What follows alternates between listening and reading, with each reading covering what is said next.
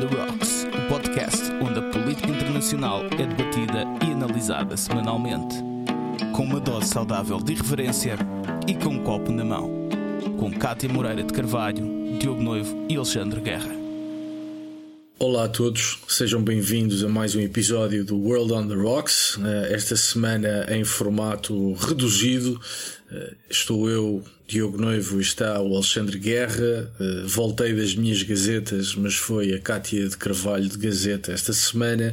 Alexandre, gosto em ver-te, como é que estás? Eu digo mesmo, bem-vindo. Bem-vindo Terras Espanholas. Regressa à pátria, obrigado. não sei se pode dizer pátria, se calhar regressa ao país, vou regressar ao país. Sim, isso, isso tem assim um odor a, a, a, coisas do passado, mas sim, podemos dizer pátria, era o que mais faltava que não pudéssemos dizer pátria. Mas sim, já estou de regresso e com, com vontade de, de voltar aqui à nossa lead. Já tínhamos saudades. E, e são muitas, são muitas. E, e por falar em lead, comecemos então com os nossos uh, brindes da semana. Alexandre, a que brindas esta semana? Vou brindar ao Joe Biden. Uh, por várias vezes, várias vezes, enfim, fui bastante crítico de, de Biden, uh, depois de ter sido eleito presidente dos Estados Unidos, mas uh, a fazer quase um ano de, enfim, de presidência, o Biden consegue, tem uma, consegue uma importante vitória, portanto, ao aprovar a bill a lei portanto, das infraestruturas, portanto, na passada sexta-feira à noite, no Congresso, esta bill, esta lei já tinha sido aprovada pelo Senado, com votos também republicanos. Ah, agora a aprovação no Congresso esteve, contou também com alguns votos republicanos. E é uma lei, é um pacote legislativo muito importante porque vai, no fundo, disponibilizar uh, um, bilhão, um bilhão de euros, ou de dólares, uh, neste caso um bilhão de dólares, portanto em, é um trillion em, em inglês, mas é um bilhão, portanto em português um bilhão de dólares. Uh, no imediato, nos próximos 5 ou 8 anos, são já é, são logo são canalizados cerca de 550 mil milhões de dólares, portanto já. E como o próprio Biden diz, é uma, portanto, é uma, uma medida, é um pacote, um estímulo uh, para, enfim, para de, de, uma geração e que vai, uh, no fundo, ajudar a América um, a revitalizar uma, muitas das suas infraestruturas que ao longo dos enfim, que estavam-se estavam a deteriorar e desatualizar ao longo das décadas, nomeadamente a ferrovia. A ferrovia nos Estados Unidos é, é consegue ser bem pior que em Portugal, mas eh, também a questão da banda larga, a questão de outros tipos de infraestruturas como enfim, saneamento, etc. Portanto, é muito abrangente e, e, de facto não é o, ainda não é o pacote global que o Biden quer, portanto que, que tem uma vertente social e ambiental, portanto essa parte ainda está uh, presa no Congresso e no Senado, ou não, na casa, na, no, enfim, no Congresso, quer na Câmara dos Representantes, quer no Senado, mas de facto o Biden está de parabéns e merece ser, merece ser brindado pelo feito e por esta aprovação de, de, um pacote realmente muito importante e que vai ter impacto seguramente nas próximas décadas nos Estados Unidos. Boa, muito bem. O, o meu brinde esta semana é um bocadinho nepotista, porque vou brindar à nossa antiga camarada de podcast, a Katia Bruno, que escreveu um excelente texto no Observador, texto intitulado Les Républicains, um partido esvaziado por Macron e Puigdemont à procura do seu lugar na direita francesa. Em síntese, diz a, a Kátia, França nunca esteve tão à direita, mas o partido histórico nunca esteve tão frágil. Em vésperas das presidenciais de 2022, o Le Républicain tenta definir-se e manter-se relevante. É um excelente texto, eu diria autópsia, não digo autópsia porque o Le Républicain não está morto ainda, mas já esteve mais longe disso, um, deste partido da direita tradicional francesa que tem vindo a desaparecer e a tornar-se cada vez menos relevante por variadíssimas razões, por incompetência própria, porque Macron e o En Marche de Macron conseguiu ir buscar muitos votos ao Le Républicain. Por outro lado, Le Pen e agora Zemmour conseguem ir buscar os votos da ala mais direita do Le Républicain e, portanto, é um partido que foi sendo uh, esvaziado, quer no seu centro-direita, quer na sua direita mais radical, uh, e conservadora, e portanto o, é um partido que, uh, tendo sido muito, muito importante na vida político-partidária francesa, está uh, à beira de desaparecer. A Cátia faz um, um, enfim, uma excelente análise, muito bem informada daquilo que aconteceu à direita tradicional francesa, e este é de facto um, um texto que merece muito, muito, muito uh, ser lido pela, pela sua qualidade informativa, mas sobretudo pela capacidade de nos explicar de uma maneira muito simples o que é que aconteceu a este partido e o que é que isto significa para as presidenciais francesas do próximo ano. E por isso, com algum nepotismo, mas é merecido, brindo à nossa Cátia Bruno. E eu junto-me esse brinde. Muito, muito bem, merecido, muito claro. bem. E feitos os brindes, passamos ao Cartas na Mesa. Esta semana falamos da Argélia e falamos de Marrocos. As coisas estão como sempre tiveram, estes dois países não se entendem e, em particular, há uh, episódio novo. Na semana passada, Argel acusou Rabat de terrorismo de Estado. Segundo um comunicado oficial argelino, Marrocos será responsável por um ataque de drone que matou três camionistas que viajavam entre a Mauritânia e a Argélia. O ataque, que teve lugar em território do Saara Ocidental, ocorreu a 1 de outubro, dia no qual a Argélia uh, celebrava o 67 aniversário da Revolução de Libertação Nacional.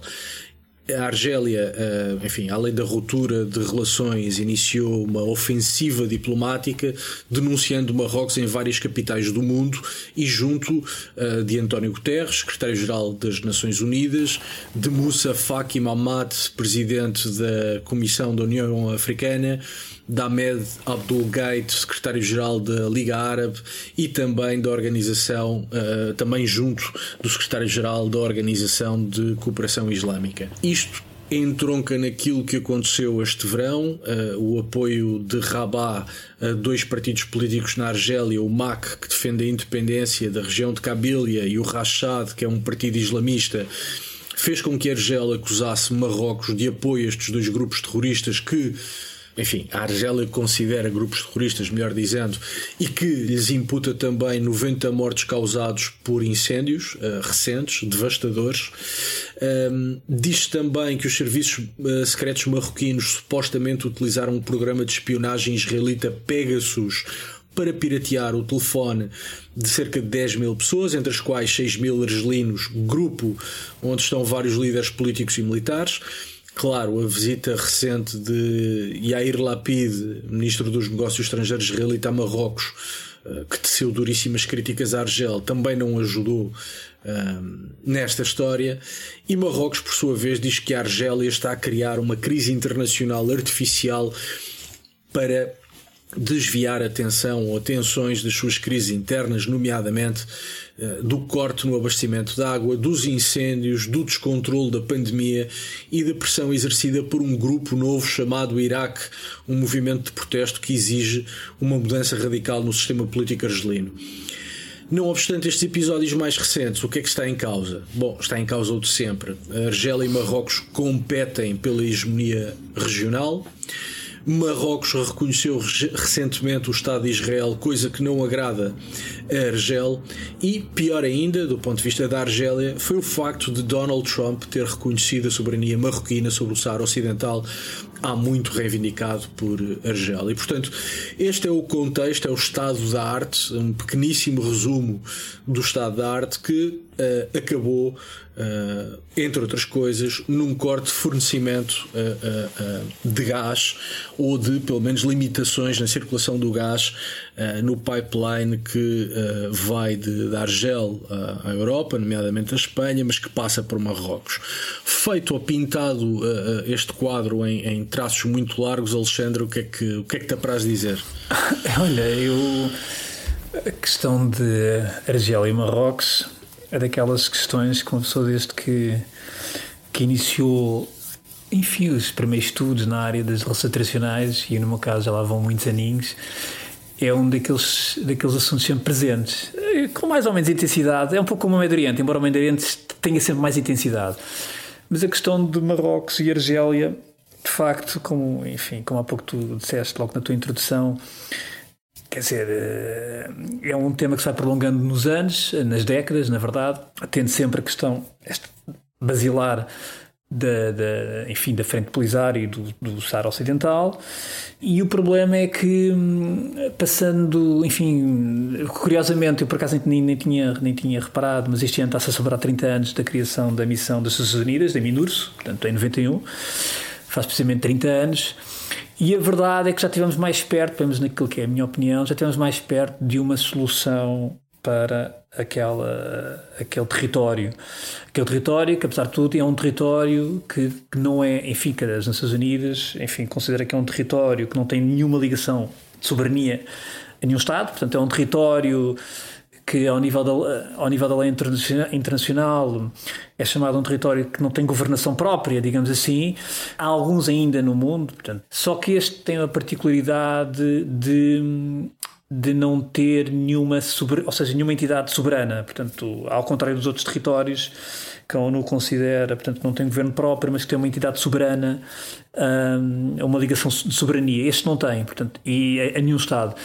E isso de facto é, é único neste, neste, neste, neste caso aqui da, do, do, do Ocidental e que eu muito sinceramente uh, não vejo que tenha, que possa ter qualquer desfecho, enfim, que vá ao encontro daquilo que são as aspirações de, do povo saharaui ou da Frente Polisário ou da República, digamos, uh, democrática do Saara Ocidental e, e, porque neste momento o, máximo até onde Marrocos eventualmente poderá estar disponível a ir nessa matéria será de uma certa autonomia para aquela região, portanto, enfim, dando uma certa autonomia àquela região eh, onde a frente o, que parece o, o, que se torna mais difícil num contexto de confronto aberto, não militar, é certo, mas de confronto aberto entre os dois Estados, não é? Porque Sim, mas é um, Marrocos... é um confronto político neste momento, não é? Pouco mais Sim, do que isso. Mas estando as tensões eh, em alta, é difícil a Marrocos ter margem de manobra para recuar.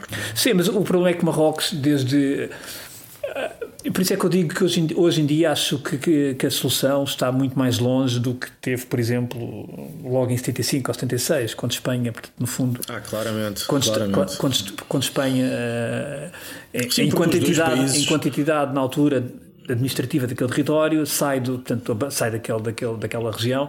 Aliás, e depois há a Marcha Verde marroquina. Exatamente, a própria Espanha, a determinada altura, eu por acaso não sabia, era uma, a própria Espanha, a determinada altura, portanto, ela própria começa a decidir fazer o referendo e, inclusive, inicia o processo de recenseamento e de censos para, para. Sim, o referendo é um assunto altamente contencioso que se prolonga desde essa Exatamente. época. Exatamente. E, aliás, essa, essa, essa própria iniciativa de Espanha na altura criou de imediato uma crise com Marrocos, não é? Portanto, o que aliás depois acabou por Espanha acabou por de certa maneira recuar Uh, Sim, Franco, Franco estava já moribundo, já não controlava grande coisa e de facto Espanha opta por retirar. E, e com alguns benefícios é? comerciais também com Marrocos, exatamente. E, portanto... Sim, e a retirada de Espanha correspondeu à entrada de Marrocos, é coisa que a Argélia sempre contestou e por sua vez Marrocos sempre contestou a fronteira argelina, eh, enfim, certo, foi mantida certo, após a guerra certo, pela independência, que diz Marrocos que essa fronteira da Argélia põe em causa o grande Marrocos, o Marrocos sim, histórico sim. e portanto portanto há ali problemas de fronteiras antigos. Sim, ah, e, uh, e, e, é preciso não esquecer que a Frente Polisário inicialmente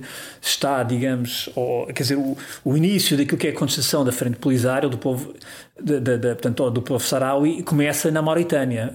Um, Uh, eh, e, e, e, embora a Mauritânia, a partir de determinada altura, nos finais dos anos 70, acaba por abdicar das suas pretensões uh, ao território saraui e, portanto, o assunto acaba de certa maneira, nessa frente acaba por ficar eh, resolvido, acaba, deixa de ser um problema, um foco de instabilidade, ao contrário do que se passa no território marroquino, não é? Portanto, e, e, e depois é, os próprios charões acabam por recuar, acabam por enfim, criar um reduto na, na, no território da Argélia, ali na zona de fronteiriça, de Tenduf, não é?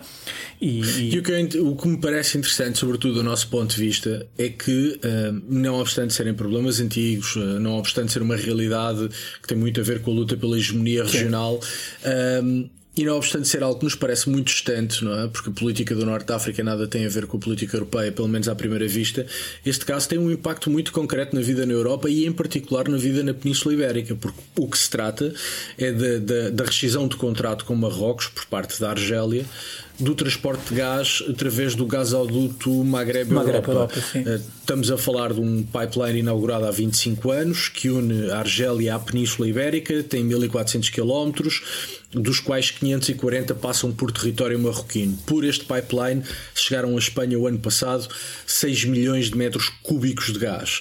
A Argélia pensa a, a, resolver o problema aumentando a capacidade de um outro gasoduto, do gasoduto Medgas, mais recente, inaugurada há 10 anos, uhum. que liga diretamente a Argélia à região espanhola de Almeria e que neste momento transporta cerca de 8 milhões de metros cúbicos. A verdade é que isto acontece quando nós estamos em plena crise do preço da eletricidade. O preço da eletricidade é muito influenciado pelo preço do gás, sendo certo que o problema da eletricidade é transversal ao continente europeu ele é especialmente agudo na Península Ibérica, em Portugal e em Espanha, e portanto, quando nós já estamos uh, uh, perante uma crise energética com alguma seriedade, cria-se um problema uh, com origem em algo que, em boa verdade, não tem nada de novo, é bastante antigo. É? e, e o que me parece interessante neste caso um, é que talvez devêssemos, em Portugal, prestar mais atenção àquilo que acontece no, no, sul da bacia mediterrânica, porque, embora não pareça, tem um impacto muito direto e muito tangível, ou pode ter, pode ter. Um, o... na nossa vida. Sim, não? É? mas e repara, não só a questão migratória, que uma, é uma questão que tem sido mais falada e mais evidente nos últimos tempos, como já aqui até trouxemos esse assunto embora, e na questão do armazenamento do, gás, do, do, do abastecimento de gás natural, é certo, e eu ainda há dias eu vi ali umas declarações do, do, do, do CEO da Galp, onde ele dizia que, um, não tem sido o único a dizer isso, mas uh, enfim, para já não, não poderá não haver grandes problemas com esta questão, porque a maior parte do gás natural que é, que é recebido em Portugal é, é, é gás natural, portanto, liquefeito, portanto, via, via abastecimento marítimo e vem sobretudo da Nigéria. Agora, é, o, o, o CEO da Galp, o que ele diz é mas atenção, porque tudo depende de como é que vai ser este inverno. Uh, e, depende... e não só, e tu estás a falar do lado do abastecimento, do abastecimento do preço.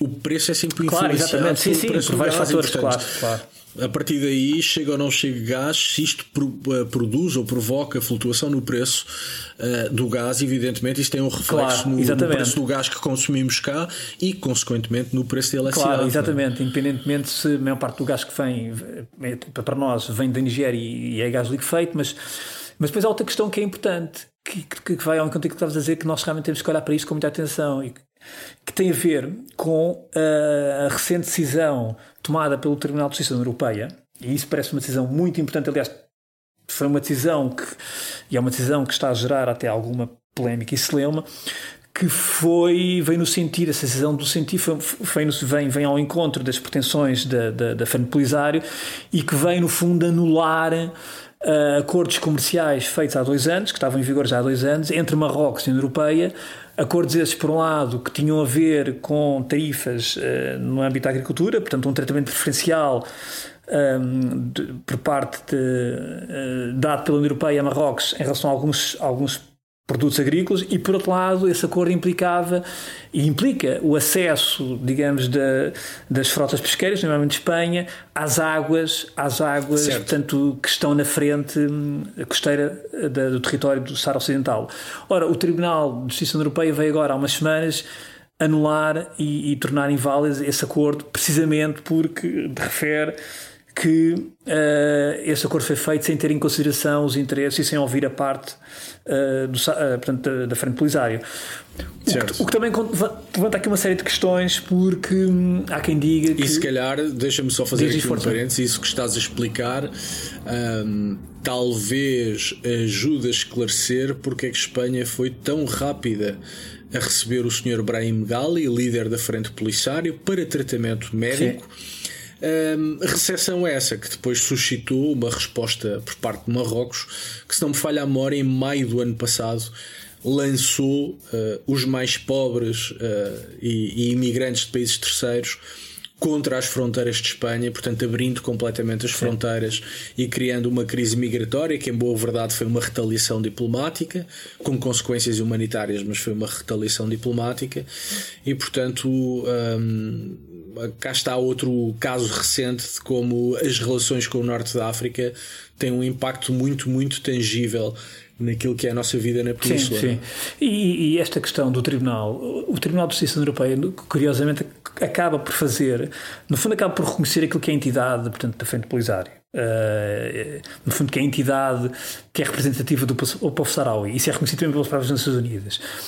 Mas depois. Uh, o Tribunal de Justiça da União Europeia acaba por fazer aquilo que a União Europeia não tem feito, porque a União Europeia tem estado muito ausente, e tem sido uma descrição da União Europeia, de, de, do processo, portanto, digamos, negocial uh, da, do Sara Ocidental. Este processo, processo tem sido sobretudo mediado pelas Nações Unidas, mas obviamente que não haverá nenhuma solução se a União Europeia não, até por questões territoriais, de proximidade, proximidade não apenas geográfica, mas comercial, portanto, até cultural, Sim. e portanto a União Europeia, obviamente, tem que intervir mais neste processo negocial e esta decisão do Tribunal de Justiça, curiosamente, acaba por, uh, acaba por ser uma posição, certamente da União Europeia também, embora seja um órgão judicial da União Europeia, mas acaba por ser uma posição muito firme, indiretamente da União Europeia, ao reconhecer claramente uma legitimidade portanto, da, da Frente Polisária e, e, embora há, há, alguns especialistas que digam que o Tribunal de Justiça Europeia não, não se pode pronunciar sobre matérias de tratados internacionais. Portanto, isso caberá sempre ao tribunal. Exatamente. De qualquer maneira, hum, há cada vez uma maior pressão e todos estes acontecimentos que agora também que já falámos aqui, portanto, a questão, estas questões têm acontecido, e nomeadamente as questões agora mais, mais dramáticas que foram a morte de três pessoas e as questões mais violentas que têm, enfim, que felizmente não têm sido muitas ao longo destas décadas, esta é uma, é uma realidade, tem sido uma. Sim, mas isso... todas elas tiveram o potencial para levar a uma escalada. É, isso é, da... Mas isso é curioso porque isso é, uma, é, um, é um. E isso, infelizmente, não se pode dizer em relação ao tipo de conflitos, eh, onde há um certo tipo de, de ocupação de território, portanto, seja no meio dos territórios ocupados da Palestina, seja agora na Crimeia, etc. Mas, curiosamente, esta questão do Saara Ocidental e o conflito enfim, entre Marrocos e Argélia, entre Marrocos e a Frente Polisário, uh, mas sobretudo entre, entre Marrocos e Argélia, não tem, não tem gerado, uh, digamos, a violência que se tem verificado noutros palcos ou noutros cenários, enfim, com situações é, semelhantes. O, o que é, evidentemente, desde logo por razões éticas e morais, uh, sempre uma boa notícia, mas é especialmente boa notícia se nós tivermos em conta que Marrocos e Argélia juntos importam 60% do total de armas importadas por África. E portanto, se há dois países uh, uh, uh, com armamento disponível e enfim, em condições operacionais, são aqueles. E portanto, é de facto, estamos sempre a, caminhar no fio da navalha, porque qualquer um destes episódios tem potencial para levar a uma escalada uh, sobretudo violenta, do estado de coisas, dois países com fortes ambições hegemónicas na região, dois países fortemente armados, dois países onde o exército, ou as Forças Armadas, melhor dizendo, tem um papel central uh, não só naquilo que é a segurança nacional, mas também naquilo que é a vida política daqueles países. Uh, e portanto estamos, estamos sempre no fio da navalha com estes dois Estados e, e a sua proximidade à Península devia-nos fazer pensar duas vezes, coisa que eu acho que não acontece. Uh, continua a ser muito escassa a atenção que nós damos a estes temas por cá. E, e pegando naquilo que dizias há pouco sobre a União Europeia, sim, é verdade.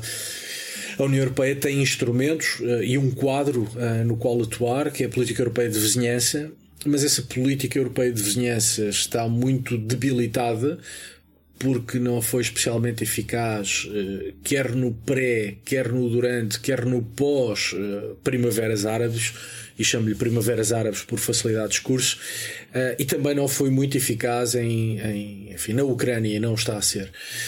E portanto a União Europeia, não sei se a expressão correta será dizer que tem um problema de autoridade, mas talvez seja isso, porque no Maghreb a União Europeia nunca foi propriamente levada a sério, ainda que o Sr. Gaddafi houve um conjunto de episódios pouco edificantes onde a União Europeia foi tratada como uma espécie de entidade terceira e menor, e portanto não me parece, embora esteja de acordo contigo, acho que a União Europeia devia ter um papel mais ativo e, sobretudo, mais estratégico na região, parece-me que não tem uh, autoridade, uh, pelo menos no sentido de ser reconhecida na região como um parceiro determinante. Mas, mas é que o, o, problema é que as próprias Nações Unidas já demonstraram em 30 anos que estão presentes no, no, no, no território com a Sim. Claro, claro. A MIRUS, no fundo, foi, é, foi uma, uma missão criada para levar a cabo um referendo portanto, à, à independência uh, do povo saraui,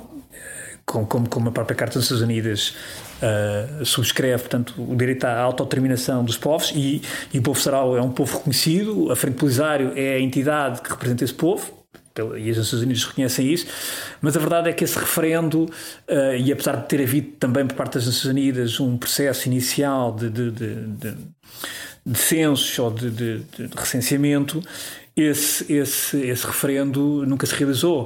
Uh, e, e, porque provavelmente o resultado, uh, então, não agora, mas então, provavelmente seria uma, um, enfim, um sim à independência da, daquela região. Marrocos, obviamente, que nunca aceitaria isso. E agora coloca-se outro problema, porque uh, Marrocos tem tido uma política, enfim, que não é nova, nem original, que é uh, vai, digamos, uh, vencendo a guerra pela descaracterização cultural, social da região saraui e, portanto, e nomeadamente com, uh, enfim, com, com, a transferência de, não direi clones, mas mas, eh, Sim, mas é um pouco isso, é um pouco mas... tentar uh, diluir a chamada população local uh, para que, na eventualidade de um referendo, do ponto de vista demográfico, a coisa esteja de tal forma diluída que não haja possibilidade de independência. Claro, um neste momento, eu, não, eu, segundo os números, alguns números que eu vi, penso que há cerca de, aquele território tem cerca de 500 e tal, 500 e tal mil pessoas, portanto, sarabis, naquela região. Uh, de qualquer forma, há uma diluição cada vez mais se nota um esbatimento da, da cultura saraui. Aliás, há uns dias eu li, um, li uma entrevista no Expresso da Margarida Mota, da Margarida Mota, um, precisamente a um representante, a um saraui, eu não me recordo agora quem, mas uh, onde ele realmente dizia que a grande preocupação neste momento é o esbatimento da cultura saraui, porque é assim, essa é a arma mais eficaz, de facto, para se enfraquecer a pretensão, enfim, a entidade e a pretensão de um, de um, de um, de um povo e, e, e, cada, e Marrocos joga um pouco com isso, porque Mahomet VI, ao contrário do pai dele, que, que a determinada altura poderia de facto uh, apontar para uma solução, uh, para alguma solução de autonomia. Uh, o Mahomet VI, claramente, já falámos sobre isto, o filho claramente parece ter um pulso muito mais em relação a esta matéria. Mas repare, ele também é apanhado num contexto imprevisível até então, não é? O atual monarca marroquino e todos os chefes de Estado e de governo da região tiveram que lidar com a Primavera Árabe. É? E portanto, perante aquilo que se chamou Primavera Árabe uh, estar a falar em concessão de, de, de, autonomia, de independência, isso poderia, enfim, abrir uma caixa de Pandora dentro de Marrocos. Uh, que depois não se fechava mais, não é? E, portanto, também, também se percebe, um, do ponto de vista estratégico, que a atitude do monarca marroquino seja de maior resistência do que, e com menos habilidade e menos flexibilidade do que o pai, não é? Pois, só que a questão é que, para todos os efeitos, o, uh, o Saara Ocidental continua a ser um território à espera da sua autodeterminação. E, e, e, isto é um princípio que é reconhecido uh, internacionalmente, portanto não há falta a dar este reconhecimento.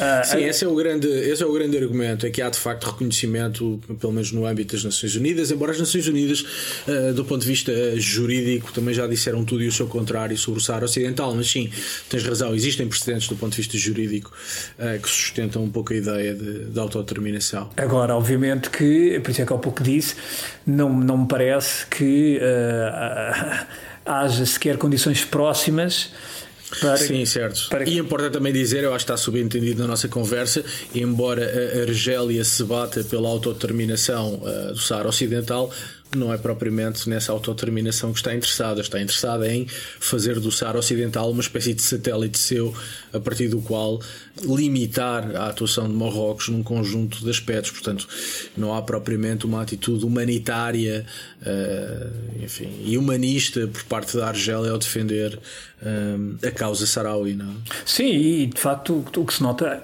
contrariamente também a, outros, a outros, outras situações parecidas, é que da própria Argélia, uh, apesar de tudo, enfim, apesar de, de, de, de ser uh, o santuário para, para enfim, ir acolher aquilo que é, que é, que é uma parte do povo saraui e, e, e a própria Frente Polisário, mas a verdade é que também a Argélia nunca teve atitudes, de certa maneira, musculadas ao ponto de, enfim, de criar uma fricção tal que, que, que provocasse uma, enfim, um conflito militar uh, com, com Marrocos. Sim, tem, tem havido esse cuidado, embora lá está e volta ao meu ponto, ao meu ponto umbiguista, que é claro. apesar de não haver um conflito militar, a, a, a simples existência de tensão diplomática tem um impacto muito forte uh, uh, uh, na Europa, em particular na Península Ibérica, e, e, neste caso concreto deste episódio, apanha-nos numa crise energética, não é? Pois, pois. E à beira de um inverno que será frio e que necessariamente exigirá. Na, na, Europa e na Península, na Península Ibérica maiores consumos não é? Pois. e portanto um, um pequeno desentendimento um pequeno grande desentendimento entre dois países no Norte da África pode deixar-nos numa situação bastante desagradável ou mais desagradável do que a atual. Ah, e, depois há outra questão que é, apesar de tudo, uh, Marrocos, eh, há grandes diferenças em relação à Argélia, porque a Argélia, apesar de tudo, tem um passado muito mais turbulento, um passado recente, mas Marrocos, apesar de tudo, e temos que sempre enquadrar isto naquilo que é eh, a região, Marrocos tem sido um exemplo de estabilidade, tem sido um país relativamente estável e tem sido Sim. um parceiro bastante fiável, eh, portanto, eh, com a União Europeia, tal como, tal como era a Tunísia, portanto... Sim, a Tunísia foi muito mais fiável e muito mais útil do que Marrocos, porque Marrocos, sendo certo que é um parceiro importante em matéria de migrações, combate ao, ao, ao tráfico de estupefacientes, combate ao terrorismo, pescas, questões comerciais, também é verdade verdade que Marrocos usa essa cartada com frequência, nomeadamente contra a Espanha. Uh, uh, o, que, o que sucedeu em maio Sim. passado foi um recado que Marrocos mandou à Espanha e ao conjunto da União Europeia, e o recado foi muito simples ou fazem aquilo que nós entendemos ou nós abrimos as portas e vocês ficam cheios de migrantes indesejados. É? E portanto, Marrocos usa aqueles que são mais pobres e mais carenciados como instrumento de pressão política Sim. junto ao conjunto da União Europeia e de Espanha em particular. Portanto, é um parceiro importante mas não é um amigo, não é? Sim. Não é um Estado em quem possamos uh, enfim, Sim, confiar as joias da coroa. Sim, é verdade, mas de qualquer maneira sempre foi um Estado enfim, algo previsível, ou seja. Sim, com maiores níveis de estabilidade. Com maiores níveis de estabilidade. Sim. E o próprio rei, Mohamed VI, tem essa consciência. E, portanto, ele próprio também não quer meter em causa essa estabilidade dentro certo. do próprio território. Quer dizer, e, e, intensificar um conflito com a frente polisária é algo que provavelmente também não interessará muito a ninguém. A, a claro. ninguém, obviamente. A Argélia, pronto, é diferente de facto tem tido um passado bastante, um passado nesse aspecto menos estável do que, do que, do que Marrocos, mas já a Tunísia também era um bom exemplo dessa estabilidade, dessa ligação, até mais, como tu dizias, até mais do que Marrocos, porque a própria Tunísia, ainda estamos a falar um bocadinho antes da Primavera Árabe, a própria Tunísia quer dizer, sempre se identificou muito e uma pessoa na Tunísia percebi isso quando falava com as pessoas. Havia uma certa, enfim, um certo orgulho ao, ao dizerem que era o, o, país do Magreb mais europeu, portanto eles próprios identificavam-se muito com, Sim, com, com, aliás, quer no contexto do Magreb, quer no contexto do chamado mundo árabe, quer no contexto uh, africano por exemplo, nenhum país deu tantos direitos às mulheres, certo. nomeadamente o direito de divórcio, o direito de abrir um negócio, etc., como a Tunísia. Como a Tunísia é e, portanto, a Tunísia foi um regime autoritário uh, uh, onde não existiam liberdades individuais, liberdades políticas, foi uma ditadura, sem sombra de dúvida, Sim. mas do ponto de vista social, a Tunísia uh, uh, estava a pensar, estava aliás muito inspirado, o fundador da Tunísia moderna, pelo republicanismo francês, Sim, e portanto isso também dava dava à União Europeia um conjunto de garantias que, a meu ver, a União Europeia também não soube aproveitar. Não soube aproveitar, sim, certamente. Não soube aproveitar e não soube cuidar no contexto da União Sim, da, foi sempre a questão comercial muitas vezes, portanto, as relações comerciais, os grandes grupos franceses eh, fazerem negócio aí na Tunísia, portanto, desde supermercados ou empresas de construção, mas ia, ia enfim. Mas essa é a questão da estabilidade que tu falavas, que é importante, Também é importante claro. que é a estabilidade é importante, mas a que preço, não é? Será que uh, nós na Tunísia uh, confiámos na estabilidade e não percebemos que essa estabilidade estava a criar um conjunto de problemas sociais que que acabaram por, por detonar, não é? Nós em Marrocos temos estabilidade, mas será que essa estabilidade não vai ter um preço elevado também a breve trecho? Pensa, por exemplo, em matéria de terrorismo, terrorismo jihadista em Espanha. Esmagadora maioria dos estrangeiros são de origem marroquina, ou cidadãos marroquinos. Tráfico de droga, a mesma coisa. E, portanto, se calhar nós temos um, um, em Marrocos um parceiro com estabilidade interna, mas vamos pagar a fatura dessa estabilidade um bocadinho mais à frente, tal como pagámos a fatura tunisina. É? E muitas vezes eu pergunto-me se a estabilidade hum, vale a pena e se devemos, enfim, encostar-nos muito à estabilidade. Pois. Pois, eh, mas a União Europeia também para tomar posições assertivas, nem para um lado nem para o outro, como nós sabemos, e, Exatamente. e vai mantendo e, e vai mantendo o status quo, eh, fazendo os seus acordos comerciais. Eh, e... Sim, mas tem responsabilidades políticas também. Aliás, os acordos de associação entre a União Europeia e os países do Norte de África tem uma dimensão económica e tem uma dimensão claro. política também. O que acontece é que a dimensão económica é executada quase a 90% e a política normalmente não passa dos 20, 30, não é? Uh... Porque lá está, vai-se mantendo o interesse, ou seja, há um interesse e depois vai-se fechando os olhos eh, e vai-se sendo claro. pouco exigente àquilo que depois é outra vertente claro. dos direitos humanos, das liberdades e garantias e, e portanto é isso que tem acontecido e no caso no caso do, do, do, do, da frente Polisário e do Sara Ocidental, de facto a União Europeia tem estado completamente ausente desse, desse, desse e, e, provavelmente não tem, não tem interesse em sequer em, imiscuir-se nessa, nesse processo. Essa questão. Deixa para é? Estados Unidos, exatamente. E os Estados é? Unidos, obviamente, que também estão no seu, têm, têm limitações e não conseguem fazer mais do que isto e, e não e como, e como tu e eu não vamos conseguir resolver as tensões transfronteiriças no norte de África, deixamos, enfim, essas breves notas e, sobretudo, o alerta para, para que enfim, sigam o tema, prestem atenção. Porque, porque isto já está a ter impacto e pode ter ainda esperemos mais. que o inverno não seja muito frio para não termos E esperemos que o inverno não seja muito frio. Portanto, à, à, boa portuguesa, Fiat na Virgem, não é? Pois. E com isto passamos à nossa uh, rodada final. Bom, e a minha sugestão desta semana é o livro Nacionalismo de Eric Hobsbawm, que acaba de sair pela ou com a chancela de editorial Presença em Portugal. Este é um dos historiadores mais importantes eh, do século XX, é um dos pensadores mais interessantes sobre nacionalismo, eh, não só eh, na Europa, mas também fora dela. e parece-me relevante pelo seu valor intrínseco, mas parece-me relevante também pelos momentos que vivemos. a esquerda europeia, uma parte da esquerda europeia que se diz progressista, abraça hoje nacionalismos xenófobos que querem criar nações de matriz étnica. Ora, Eric Hobsbawm, que era um historiador de matriz marxista, pensava coisa diferente e dizia ele: continuo na curiosa posição de, talvez ainda mais do que nos anos de 1970, detestar, desconfiar, reprovar e temer o nacionalismo onde quer que este exista. Este é um trabalho póstumo uh, de Eric Hobsbawm, uh, editado por uh, um amigo, Donald Sassoon. é um conjunto de textos, de reflexões, de palestras sobre nacionalismo e, olhando para a Europa e para o chamado mundo ocidental dos dias de hoje, acho que merece leitura urgente. E tu, Alexandre, o que nos trazes esta semana? E excelente, não excelente rodada a excelente última rodada, porque esse livro comprei esse livro há uns dias e portanto estou muito. Estou muito curioso. É, é, um, é um grande, grande livro. Sim, sim, vale, com muito interesse para ele. Não, não, adquiriu aos dias. E eu, a minha última rodada, vou falar portanto, de um dos acontecimentos mais esperados dos últimos eh, anos e que tem uma importância social e de certa maneira também política, que foi o regresso e o lançamento do álbum do Zaba. Uh, foi lançado na passada é, sexta-feira. Achas, que isso delata, achas que isso delata Achas que isso delata a nossa idade, Alexandre? É curioso, mas é que isso, isso quer dizer, a minha seguramente, porque Ou seja, é curioso porque uh, estamos a falar de quase 40 anos, enfim, desde o fim dos, do, daquele grupo. Foi um grupo na altura dos anos 70, enfim, teve sueco, teve muito sucesso, começou na Eurovisão enfim, com música que muitos consideram pirosa, ou consideravam pirosa, outros consideram que era música muito bem feita, com bons arranjos.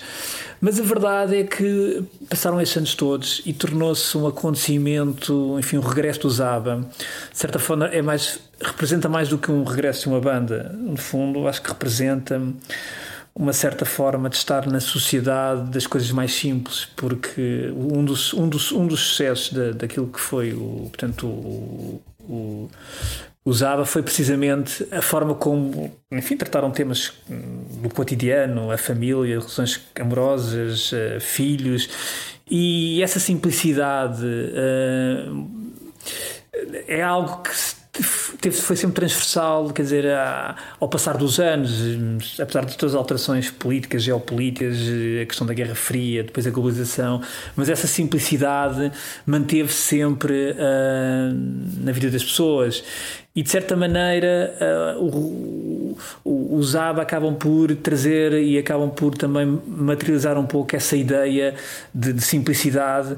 E, e, daí eu ter falado também que tem, enfim, tem uma, uma, uma, vertente social e também já, enfim, já tem suscitado muitos textos. E ainda na passada semana no Y do Público li um texto muito interessante sobre isso, também sobre o fenómeno, isso, o que é que isso implicava também em termos sociais, de certa maneira, em termos políticos, um, aquilo que é também a evolução das sociedades e a forma como, como, como enfim, como vamos vivendo a, a, os, os, tempos, os tempos, enfim, os tempos presentes, e de certa maneira este álbum também acaba por, e o Regresso acaba por, ser também isso, as pessoas identificarem-se com uma certa simplicidade que teve sempre presente enfim, nas suas vidas e apesar de tudo aquilo que é as dinâmicas políticas, geopolíticas, as grandes questões da humanidade, mas a verdade é que, enfim, 40 anos depois, os ABBA regressam com o álbum e para o antes estão aí com vários concertos agendados e, portanto, uh, e portanto acabamos com, com a Back to Basics, sim, não sim, é? sim, acho que sim.